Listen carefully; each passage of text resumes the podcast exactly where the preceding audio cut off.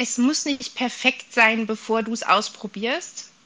Das ist so wichtig, finde ich, gerade als Selbstständige, gerade als Unternehmerin. Denn ansonsten kann es echt passieren, dass man an irgendeinem Projekt jahrelang hängt, weil man nie das Gefühl hat, man ist jetzt so weit, das auch zu machen, weil man noch nicht gut genug ist. Das ist der Multipreneur Podcast, der Ort für kreative Multitalente, die sich rund um ihre Vielseitigkeit und ihre tausend Ideen und Projekte eine erfolgreiche Selbstständigkeit aufbauen möchten. Du erkennst dich wieder? Dann bleib jetzt unbedingt dran. Gleich geht's los.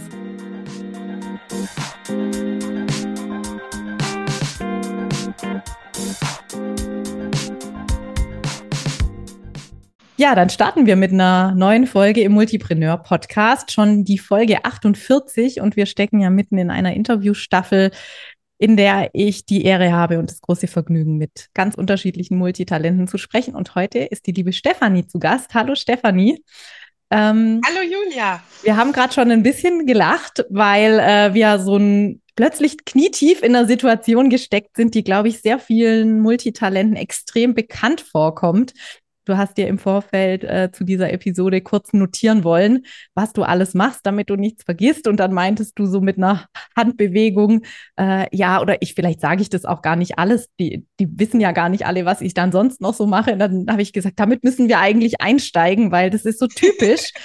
Ähm, so eine ganz typische Situation, äh, was erzählen wir von uns, was wird zu viel, was, äh, was möchten wir rüberbringen, wo kippt's dann und wird verwirrend für unser Gegenüber. Also ich würde mal sagen, heute volle Fahrt voraus, denn ich denke, alle Hörerinnen und Hörer werden ein Grinsen aufs Gesicht kriegen, wenn sie hören, was du alles machst und werden sich äh, wiedererkennen und sich ermutigt fühlen. Deswegen starte ich auch bei dir wie in allen anderen Interviews mit der Frage, wer bist du denn eigentlich und was machst du? Ja, gerne.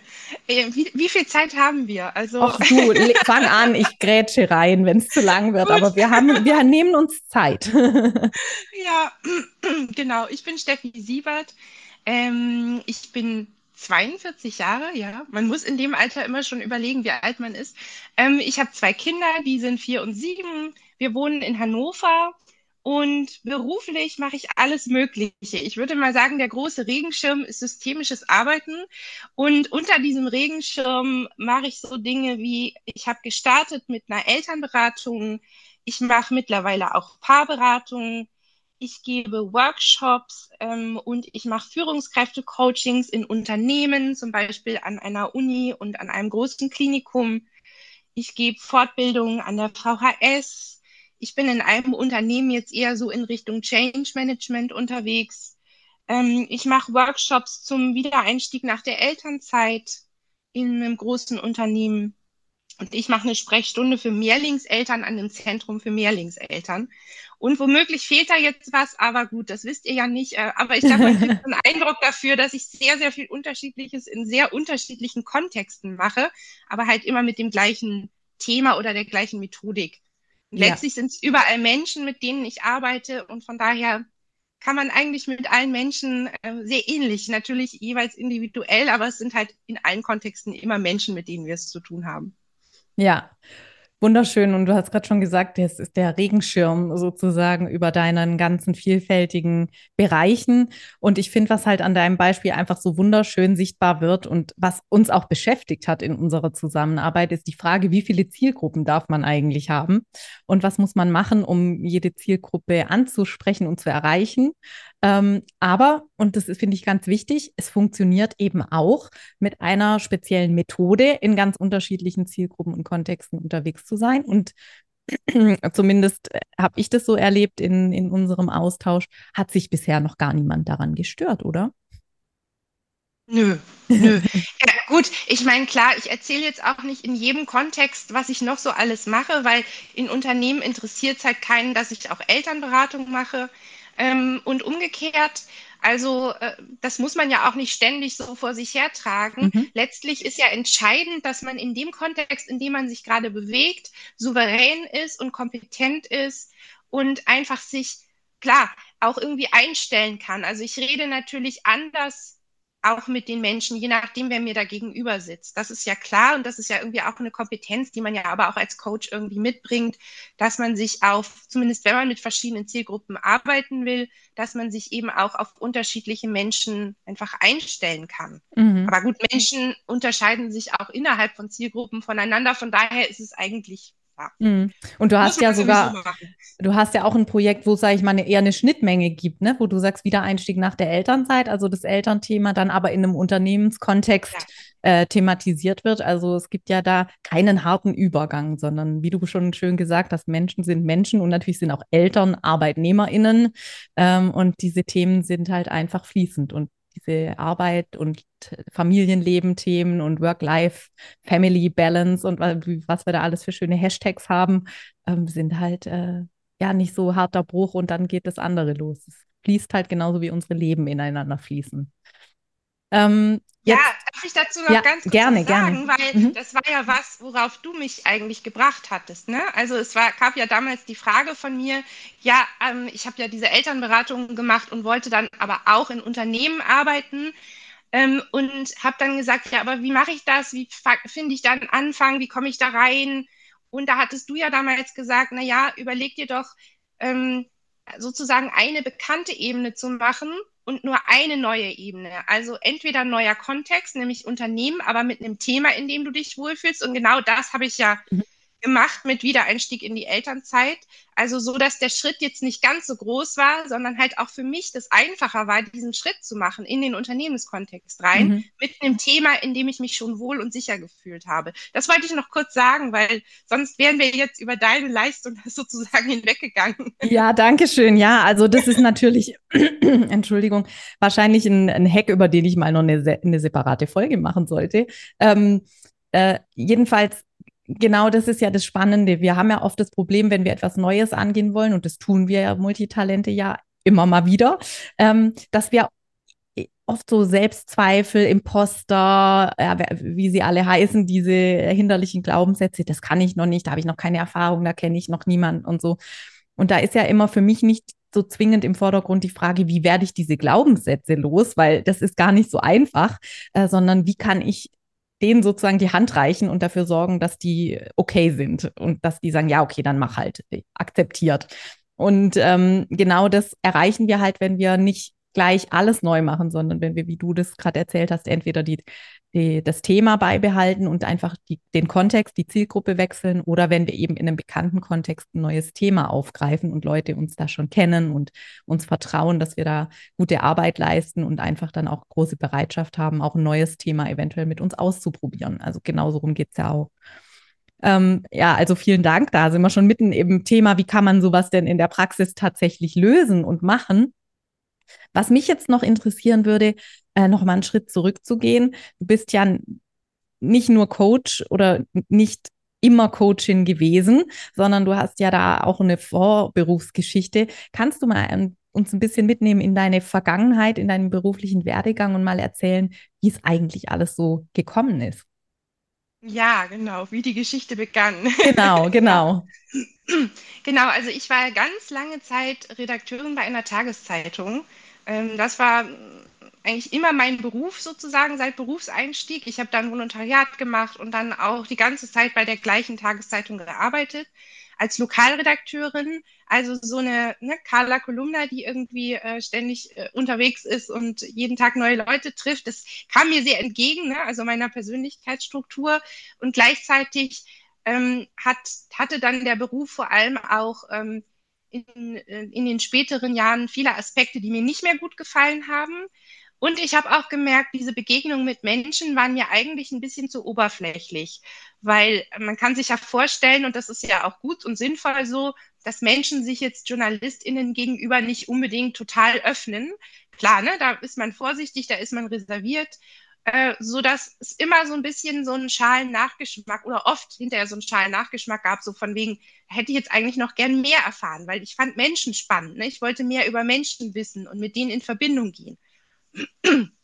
Und irgendwann gab es dann eben das Angebot meines Verlags, ähm, wer jetzt, äh, wir müssen Personal reduzieren und wer jetzt freiwillig geht, kriegt eine Abfindung. Und da habe ich in dem Moment dann zugeschlagen und habe gesagt, okay, und jetzt mache ich nochmal was ganz Neues und habe dann eben überlegt, ich würde gerne so in Richtung Coaching gehen, aber eben mit einer ganz soliden Grundausbildung, das war mir wichtig. Und dann habe ich die äh, Weiterbildung zur systemischen Beraterin gemacht, eine DGSF-zertifizierte ähm, Ausbildung über zwei Jahre Genau, und so kam das. Und dann habe ich während, also schon relativ am Anfang der Ausbildung, eigentlich, weil ich Schiss hatte, ich kriege diese Beratungen, die man da dokumentieren muss, kriege ich nicht zusammen, weil ich äh, anders als andere in dieser Weiterbildung ja nicht in einem Kontext gearbeitet habe, wo ich eh schon beraten habe, so als Sozialpädagogin oder so.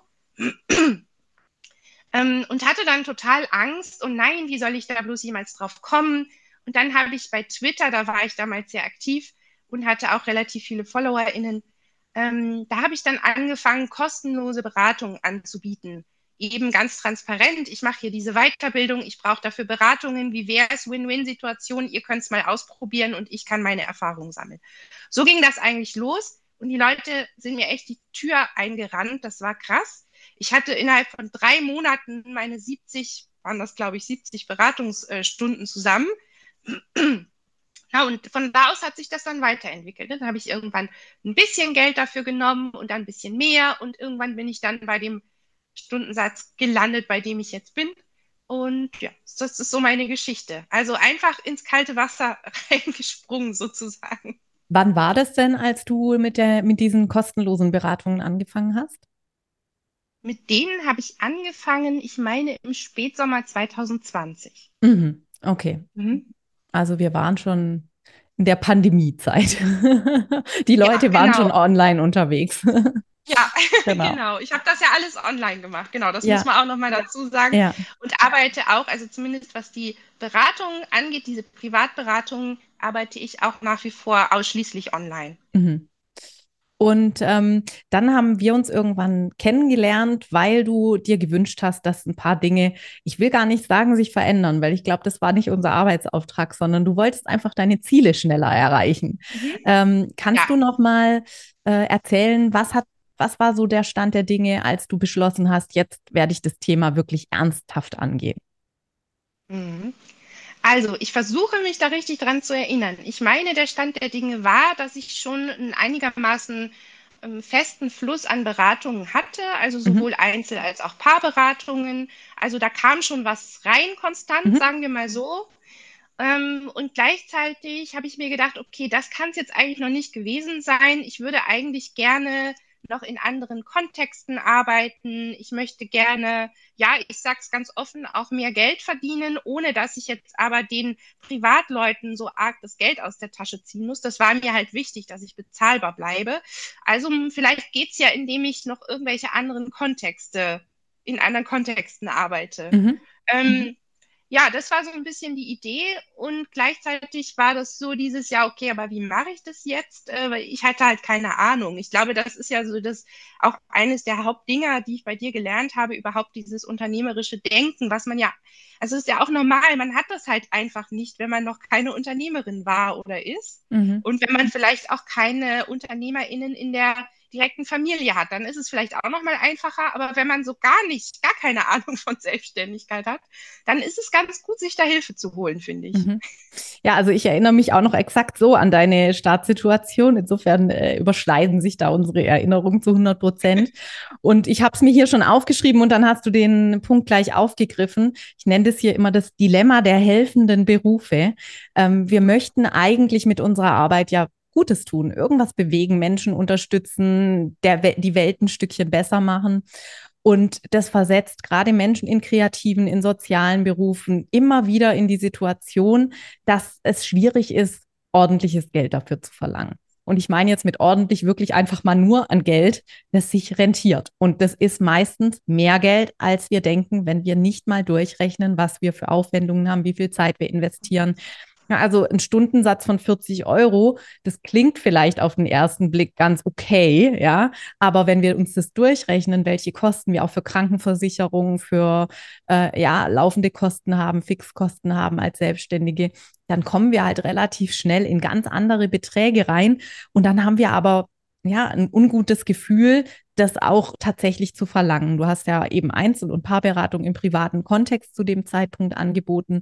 Und wir haben darüber geredet, wie das funktionieren kann, Preise anzupassen, ähm, haben dann da überlegt, dass man es schrittweise machen könnte. Du hattest ja schon laufende Kundinnen und Kunden, dass du denen nicht auf einmal so äh, mit der Tür ins Haus fällst und da sagst, jetzt werde ich mal 20 Prozent teurer, war auch klar.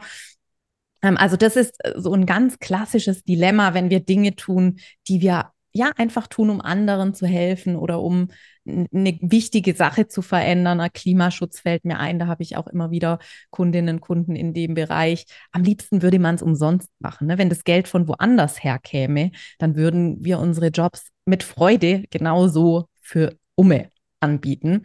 Ähm, aber das passiert halt nicht. Und äh, das, das ist dann eben immer der Punkt, wo wir überlegen. Und bei dir war dann sozusagen deine Intention, da auf eine Art Mischkalkulation umzusteigen, ohne dass du das jetzt vielleicht selbst so genannt hättest, aber eben auch eine Einkommensfeld zu eröffnen, dass dir ein wo es dir leichter fällt, einfach Geld zu verlangen, ja, wo die Tagessätze, die Stundensätze einfach auch andere sind und dann eben da ja dein Portfolio zu erweitern dann standen wir relativ schnell vor der Frage, wie du das in der Außendarstellung kommunizierst und haben da verschiedene Wege diskutiert. So klassische Frage, brauche ich mehrere Websites oder reicht eine?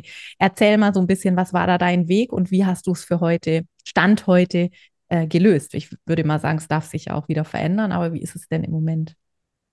Mhm. Ja, ich habe momentan eine Webseite. Also anfangs hatte ich eine Webseite für diese Elternberatungen. Da habe ich ja auch noch nichts weiter angeboten. Und als es dann äh, dahin ging, dass ich auch mit Unternehmen zusammenarbeiten wollte, habe ich eine sehr einfache Website mir gestalten lassen. Also das muss man dazu sagen. Ich habe keine Website selber gebaut, weil das äh, wäre mir zu, für mich zu aufwendig gewesen und hätte sich aus meiner Sicht gar nicht rentiert, wenn ich das selber gemacht hätte. Also habe ich jemanden dafür bezahlt. Und die ähm, Elternberatungsseite ist etwas aufwendiger.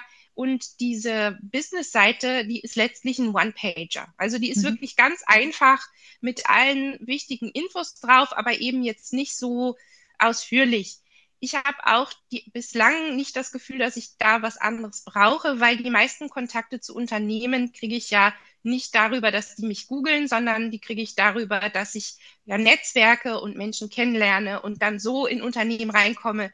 Die gucken dann vielleicht auf meine Homepage, aber die brauchen dann nicht so wahnsinnig viele Infos, ne, sondern nur so das Wichtigste. Mhm. Also das ist gerade so meins. Und dann habe ich noch quasi eine Oberseite, stephaniesiebert.de, von der aus man dann wiederum auf diese Seiten kommt. Mein nächster Schritt, den ich jetzt geplant habe, wäre tatsächlich nur noch ähm, Stefanie Siebert zu haben und von da aus dann nur die Unterseiten zu haben. Also, mhm. dass ich nur noch eine Domain habe. Ähm, ja, aber gut, das sind jetzt Details, aber das ist sozusagen, das war auch ein Schritt zu sagen, ähm, und da, darüber muss man sich ja auch inhaltlich Gedanken machen. Wie könnte denn so eine allgemeine Stefanie Siebert-Seite überhaupt aussehen, wenn das doch äh, erst auf den ersten Blick haben ja Elternberatungen nichts mit Unternehmenscoachings oder Workshops zu tun. Haben sie aber natürlich doch, weil ich, weil es ja beides ich mache, also mit meiner Haltung, mit meinem Werkzeug, mit meinen Methoden. Und ich, das war ja auch ein wichtiger Schritt in unserem Coaching, ne, dass, dass ich mir darüber Gedanken mache. Wie kann ich das ähm, auch für mich verargumentieren, dass das zusammen eine Einheit bildet und dass das nicht zwei komplett voneinander getrennte Bereiche sind. Ja. Ja, also ich glaube, das ist auch ein ganz wichtiger Schritt, den viele unterschätzen, dass wir erstmal selber uns verstehen müssen. Und ja. wir haben immer so ein, oder oft so ein diffuses Gefühl, das gehört irgendwie zusammen. Ich möchte das gerne, dass das eins ist und so. Irgendwie hängt es zusammen. Klar, es hängt alles an mir. Aber was bedeutet es denn wirklich? Wie kann man das tatsächlich zum Ausdruck bringen? Was steht sozusagen als Regenschirm über all den unterschiedlichen äh, Zielgruppen? Und äh, da hast du natürlich als Journalistin, als gelernte, ausgebildete Journalistin eine gute, einen guten Werkzeugkasten. Aber wie es halt oft so ist, äh, ich bin ja selbst BWLerin und trotzdem hole ich mir auch da immer wieder mal Support, äh, weil wir einfach blinde Flecken haben bei unseren eigenen Themen. Wir kommen nicht umhin, uns ab und an mal die Außenperspektive zu gönnen und, äh, ja. und dann da, da ja neue Erkenntnisse über uns zu gewinnen, neue Blickwinkel einzunehmen. Ähm, das finde ich, finde ich total spannend, auch an diesem Prozess, dass es eben nicht so war, dass wir uns quasi in einer Sitzung eine Idee überlegt haben und die war dann so, sondern dass du eben schön auch ein Beispiel dafür bist, dass sich die Dinge verändern und dass das ganz normal ist und dass sie sich verändern dürfen. Und ich hatte das im Interview gestern schon äh, mit, mit Michael Hinterhauser, der gesagt hat, es wird sich immer was verändern. Wir sind nicht verpflichtet, in zwei Jahren noch das zu machen, was wir uns heute vornehmen. Wir sind selbstständig. Wir haben die Freiheit, neue Entscheidungen zu treffen, Entscheidungen anzupassen. Und es muss immer für den Moment, in dem wir gerade sind, das Richtige sein ne? und nicht für in zwei Jahren. Also da sind wir manchmal, glaube ich, auch äh, versucht, zu lange an Dingen irgendwie dran zu bleiben, bloß weil wir mal entschieden haben, die sind jetzt so. Hinterfragen die gar nicht mehr wirklich, dürften das aber ganz häufig. Ne? Also äh, mhm. das, das macht dann auch Spaß. Jetzt hast du gerade ähm, schon erzählt, vor allem die unternehmerische Komponente war dir wichtig. Wie würdest du das beschreiben? Was waren so die neuen Blickwinkel für dich, die du eingenommen hast auf deine Selbstständigkeit? Mhm. Also ich glaube, für mich war total wichtig, es muss nicht perfekt sein, bevor du es ausprobierst. Das ist so wichtig, finde ich, gerade als Selbstständige, gerade als Unternehmerin. Denn ansonsten kann es echt passieren, dass man an irgendeinem Projekt jahrelang hängt, weil man nie das Gefühl hat, man ist jetzt so weit, das auch zu machen, weil man noch nicht gut genug ist. Mittlerweile bin ich wirklich so, ich sage lieber einmal zu viel Ja als einmal zu viel Nein. Jetzt nicht unbedingt ähm, ähm, zu einzelnen Aufträgen, sondern eher so zu neuen Herausforderungen. Sag ich grundsätzlich habe ich dazu eine Ja-Haltung, weil ich immer denke, selbst wenn das jetzt total mistig wird und ich wirklich merke, dass ich es nicht gut kann oder dass es nicht meins ist, dann habe ich, dann weiß ich das ja. Auch dann habe ich ja eine wichtige Erfahrung gemacht. Also ich glaube, das war so das, wo du mich auch immer ermutigt hast, wenn ich mal wieder vor so einer Entscheidung stand, soll ich das, kann ich mir das zutrauen, soll ich das jetzt wirklich machen?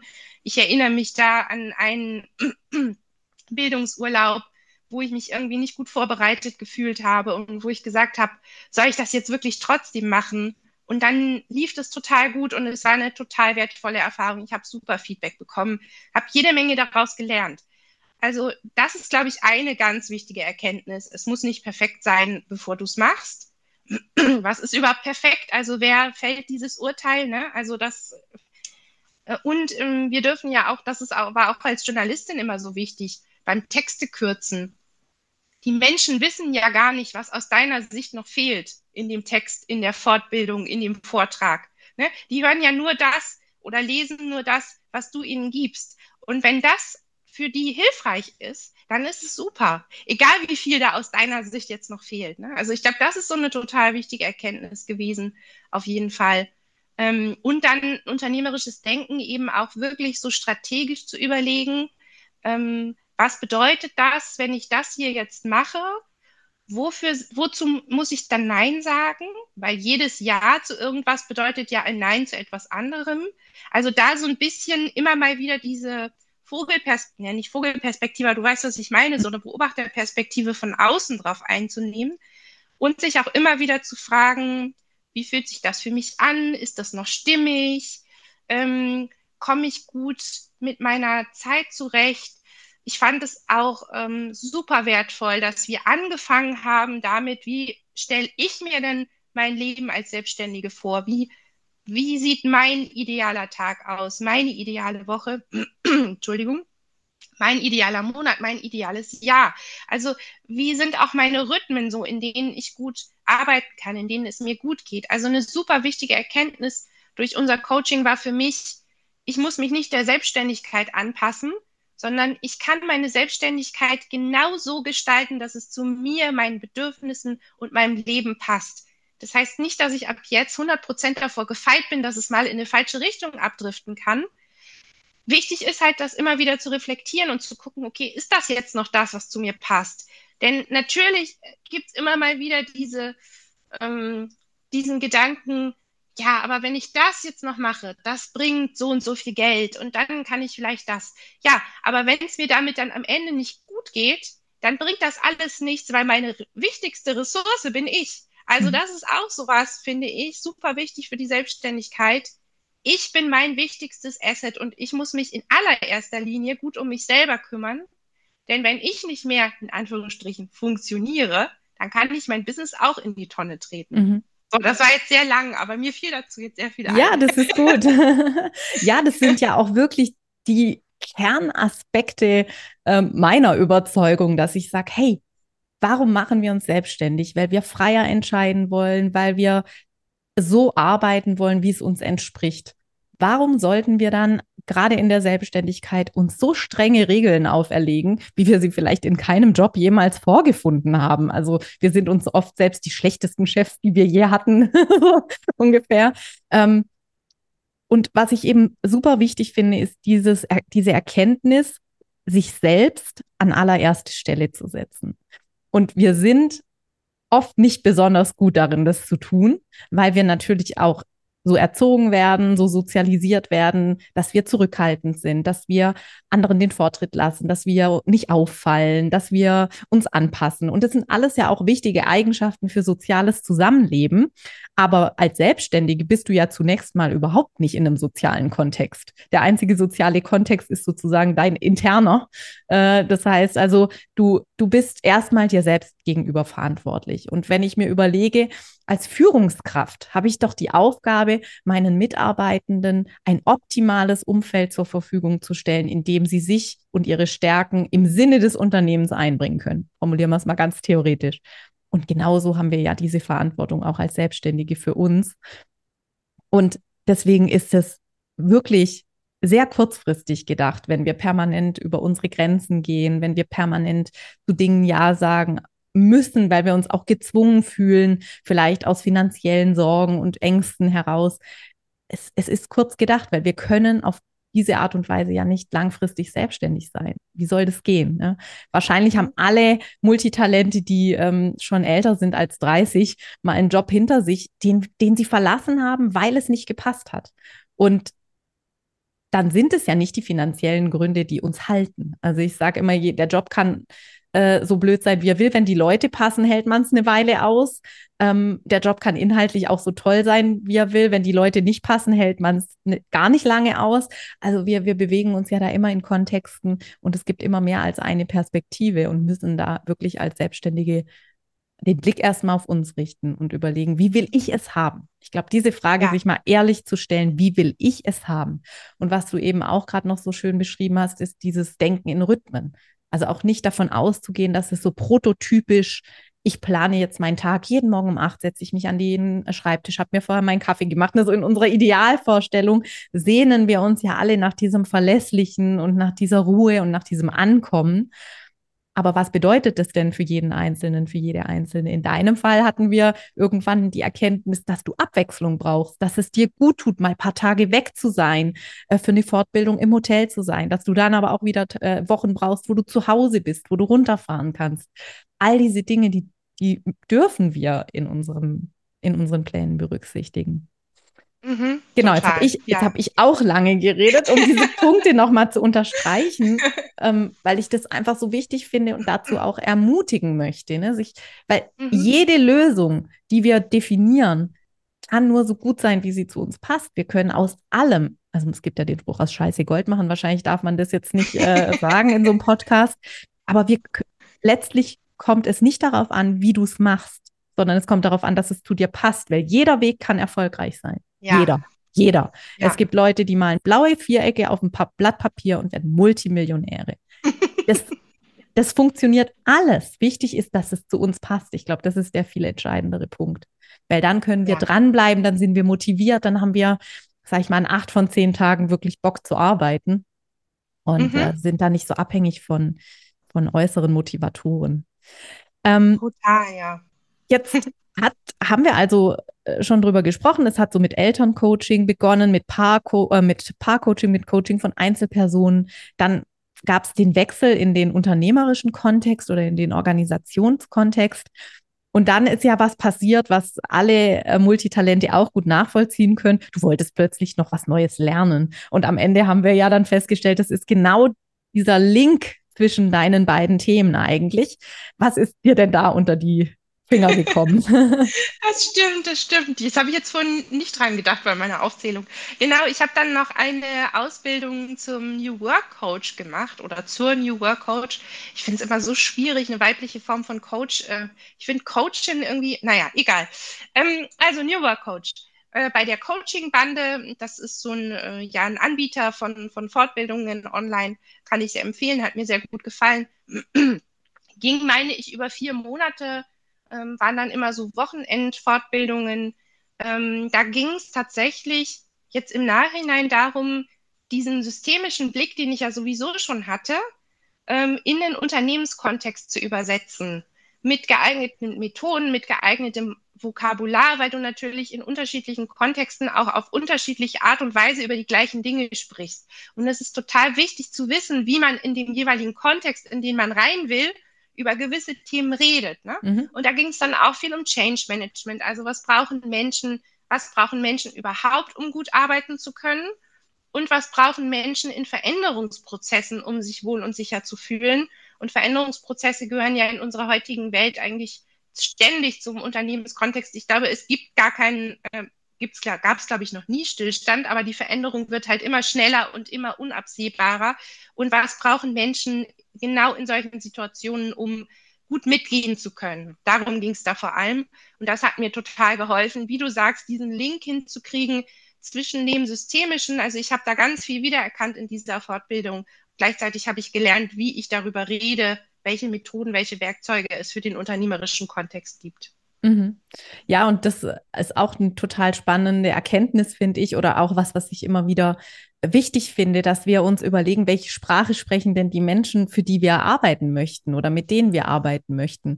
Deswegen gibt es äh, zum Beispiel im Gruppenprogramm ein Modul, in dem wir Interviews führen. Ja, also dann sage ich immer die, mit journalistischer Neugierde, die die Menschen mal einfach löchern und denen die Fragen stellen und zuhören und wirklich die Worte notieren, die die Menschen sagen. Ne? Also die dann in der eigenen Kommunikation wieder zu verwenden weil wir ja oft auch in unserer Fachwelt äh, so drinstecken und gar nicht richtig auf dem Schirm haben, wie wir es formulieren müssen, wie wir es nennen müssen, wenn die Leute sich da wiedererkennen sollen. Und in deinem Fall war das jetzt eher ein Erlernen von Fachbegriffen. In anderen Fällen ist es manchmal genau umgekehrt, dass wir sehr in den Fachbegriffen feststecken und ähm, eigentlich mal ganz normal sprechen sollten, umgangssprachlich schon fast. Ne? Also in meiner Kommunikation zum Beispiel oft ein Thema, ich verzettel mich. Ja, das, mhm. das höre ich so oft, dieses Ich verzettel mich. Und das ist natürlich überhaupt nicht Fachsprache, das ist total umgangssprachlich. Aber wenn ich diesen Satz verwende, dann denken 80 von 100 Leuten, ja, das denke ich auch immer. Ich verzettel mich. Das denken wir einfach. Mhm. Und das mhm. ist total spannend, dem auch auf, unter, äh, ja, auf die Spur zu kommen wie, wie tatsächlich die Dinge benannt werden, die, mit denen wir uns beschäftigen möchten. Ja, und das ist ja auch so spannend. Ne? Ich habe ja gedacht, ähm, wenn ich jetzt Journalistin war und werde Coach, dann ist das ein ganz anderer Beruf und ich kann nichts mehr von dem anwenden, muss alles neu lernen. Ne? Mhm. Aber das ist ja genau das, was ich als Journalistin gemacht habe. Ich habe ganz oft mit WissenschaftlerInnen geredet oder ne, und musste oder mit PolitikerInnen und musste deren Sprache so übersetzen, mhm. dass meine LeserInnen sie verstehen konnten. Also dieses sich mit Sprache zu beschäftigen und sich genau zu notieren, was jemand sagt und sich dann zu überlegen, wie muss ich das umformulieren, damit die Leute, für die es bestimmt ist, es mhm. auch verstehen. Dass also dieser Umgang mit Sprache und sich einlassen auf verschiedene Menschen in verschiedenen Kontexten, das habe ich ja da schon gemacht und das war für mich auch so eine wichtige Erkenntnis, dass ich schon ganz viele Skills habe, die mir jetzt für diesen erstmal auf den ersten Blick ganz anderen Beruf total nützlich sind. Also ich glaube auch das nochmal so als Botschaft für Menschen, die sich nochmal komplett neu orientieren wollen, wirklich auch mal zu überlegen, gibt es nicht doch auch Fähigkeiten, aus meinem alten Beruf, die ich dafür mitnehmen kann. Und mhm. ich glaube, da gibt es immer irgendwas. Total. Total. Also äh, erlebe ich in meiner Arbeit exakt und wir haben, ich habe ja auch eine berufliche Episode bei einer Tageszeitung hinter mir und äh, denke auch immer, ja, letztlich sind wir ÜbersetzerInnen innerhalb einer Sprache, auch als Coach, weil wir den Leuten ihre eigenen Gedanken übersetzen in das, was sie dann tatsächlich greifen können. Ne? Also äh, durch unsere Fragen ermöglichen wir einfach ein Verständnis für die Person selbst. Und ob wir jetzt das Verständnis von A nach B transportieren oder das Verständnis in Person A selbst ermöglichen, das ist eigentlich überhaupt kein Unterschied. Wir, wir formulieren was um, wir hinterfragen was und dann kommen neue Antworten, die gar nicht so neu sind, sondern nur so formuliert, dass man sie halt jetzt verstehen kann. Und mhm, das ist ja. wirklich total spannend. Ähm, jetzt darfst du natürlich auch an der Stelle und sollst du unbedingt an der Stelle auch noch die Werbetrommel ein bisschen für dich rühren. Das sage ich ja immer. Äh, sprecht über eure Angebote, erzählt, was ihr Tolles macht. Man glaubt gar nicht, in welchen Situationen man auf spannende neue Kontakte trifft. Und du hast die Erfahrung ja auch schon gemacht. Ähm, also, wo, wo kann man dich finden? Wo kann man was über dich erfahren? Was kann ich in den Shownotes verlinken? Ja, also natürlich gerne meine Webseite stephanie-siebert.de. Äh, von da aus kommt man dann auch auf die zwei Seiten mehr als Eltern.de und coachingsiebert.de. Das sind sozusagen momentan meine zwei großen Standbeine. Und da findet man mich. Man findet mich auch noch bei Blues, äh, bei Twitter. Da bin ich allerdings jetzt fast gar nicht mehr aktiv ähm, aus Gründen. Also X heißt es ja jetzt und das mhm. ist auch genau der Grund. ähm, man findet mich jetzt tatsächlich aktiver bei Blue Sky. Das ist ja diese äh, neue, also dieser Twitter-Ersatz oder Nachfolger sozusagen. Mhm. Ähm, falls ihr noch keine Invite-Codes habt, ich habe noch ein paar rumliegen. Also Aha. man kann sich auch gerne bei mir melden und nach Invite-Codes fragen. Ähm, ja, ich bin auch bei Insta, da allerdings gerade noch etwas passiv. Das ähm, ist jetzt vielleicht ein guter Anlass, da mal etwas aktiver zu werden. Auch mehr als Elternberatung heiße ich da, glaube ich. Aber mhm. schaut mal nach. Da bin ich jetzt nicht gut vorbereitet. Das ähm, ist kein ja, Problem. So kann, man, so kann man mich finden. Und wie gesagt, ich arbeite sowohl, haben wir ja schon gesagt, privat, Elternberatung, Paarberatung, mache auch Workshops, gebe auch mein systemisches Wissen an der VHS zum Beispiel weiter an Fachkräfte in sozialen Berufen und bin für Unternehmen, für allerlei Schandtaten bereit. genau, genau. Also die, äh, die, äh, Allz die Allzweckwaffe, wobei der Begriff ist eigentlich nicht schön.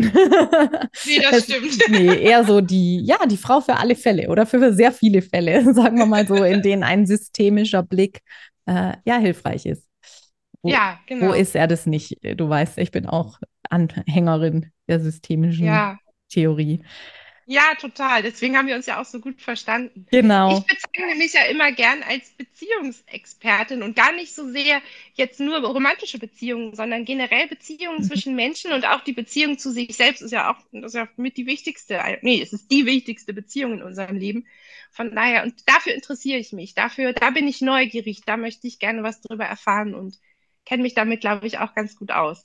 Sehr schön. Ja, das ist auch nochmal eine schöne Umschreibung, die so alles zusammenfasst, ne, was du in deiner Arbeit wirklich beleuchtest. Also mhm. äh, auch da sieht man wieder ganz unterschiedliche Themen passen doch irgendwo unter ein Dach. Wir haben jetzt in den Interviews ganz unterschiedliche Beispiele gehabt, Menschen mit sehr unterschiedlichen Standbeinen, die irgendwie auf den ersten Blick wirklich getrennt voneinander funktionieren. Dann haben wir dich, die in unterschiedlichen Kontexten alles doch unter einen Hut packt.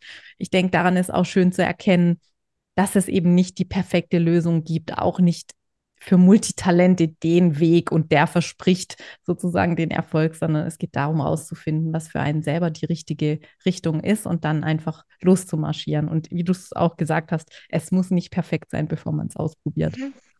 Mhm. Ja. Jetzt würde ich gerne noch eine Frage zum Abschluss stellen. Ähm, wenn du nochmal so zurückguckst und jetzt jemanden vor dir hättest, äh, der oder die ganz am Anfang dieser spannenden Reise steht. Wir alle möchten ja immer die Abkürzungen haben. Äh, was wäre denn so der wichtigste Tipp oder die wichtigste Erkenntnis aus den letzten Jahren, die du mitgeben würdest? Mhm. Mhm was in diesem, was ich in diesem Gespräch noch nicht erwähnt habe und was ich super, super, super wichtig finde, ist, sich selbst und seine Selbstständigkeit ernst zu nehmen. Ich finde, das ist das A und O. Ich erlebe das gerade bei Frauen immer wieder, dass sie sich selbst weniger zutrauen, dass es auch innerhalb der Familie dann eher so als, naja, versuch doch mal, ähm, vielleicht kann das ja, also ich übertreibe jetzt, ne, vielleicht kann das ja ein nettes kleines Hobby für dich sein, so nebenbei. Und wenn man das so angeht, dann muss man sich, glaube ich, nicht wundern, dass es nicht funktioniert. Also natürlich kann man sich dazu entscheiden, das erstmal nebenbei zu machen. Ne? Es ist jetzt nicht mein Weg. Ich habe mich dafür entschieden, gleich reinzuspringen. Aber ganz, ganz viele machen das ja so, dass sie die Festanstellung runterfahren und die Selbstständigkeit langsam hoch. Da spricht ja überhaupt nichts dagegen. Aber wenn man sich das wünscht, dass es sozusagen schnell geht, in Anführungsstrichen, und dass man schnell erfolgreich wird, dann muss man das, dann muss man, finde ich, daran auch glauben, dann muss auch die ganze Familie mit im Boot sein. Eine Selbstständigkeit ist keine Sache einer Person alleine, außer man ist Single, sondern da steckt immer die ganze Familie mit drin und muss komplett dahinter stehen. Und es muss irgendwie ein gemeinsames Familienprojekt aus meiner Sicht sein. Mhm. Nicht in dem Sinne, dass mein Mann sich hier irgendwie tatsächlich beteiligt, das überhaupt nicht. Aber für uns war von Anfang an klar, ich will erfolgreich selbstständig sein, und ich will meinen Beitrag zum Familieneinkommen leisten. Und dafür investieren wir was, nicht nur finanziell, sondern auch zeitlich. Und es ist super wichtig, finde ich, dass man daran glaubt und dass die ganze Familie dahinter steht. Ich glaube, mhm. das wäre noch so eine Botschaft, die ich gerne mitgeben würde. Das ist für mich natürlich genauso eine Botschaft, äh, die ich auch immer so im Herzen habe. Ne? Mit vier Kindern ist ja genauso klar, dass hier äh, mehr als eine Person ein Interesse dran haben muss, mhm. dass das bei mir funktionieren kann.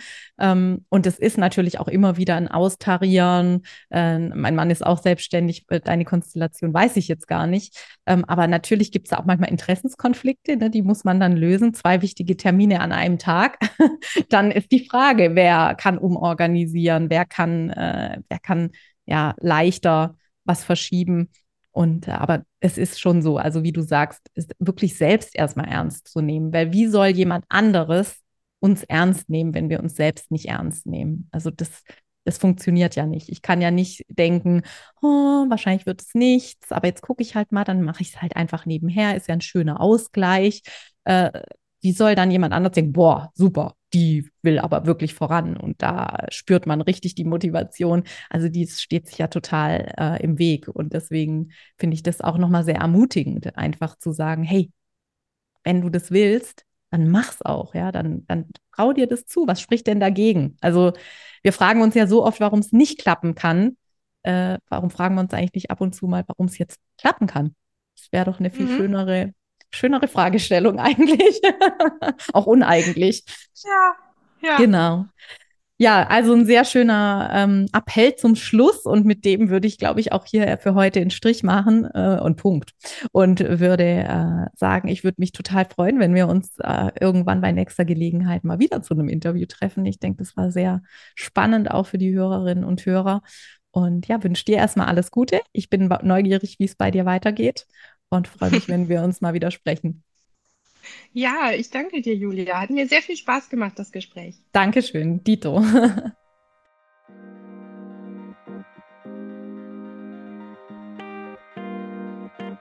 So, das war's auch schon mit der aktuellen Folge des Multipreneur Podcasts. Vielen Dank, dass du dabei warst.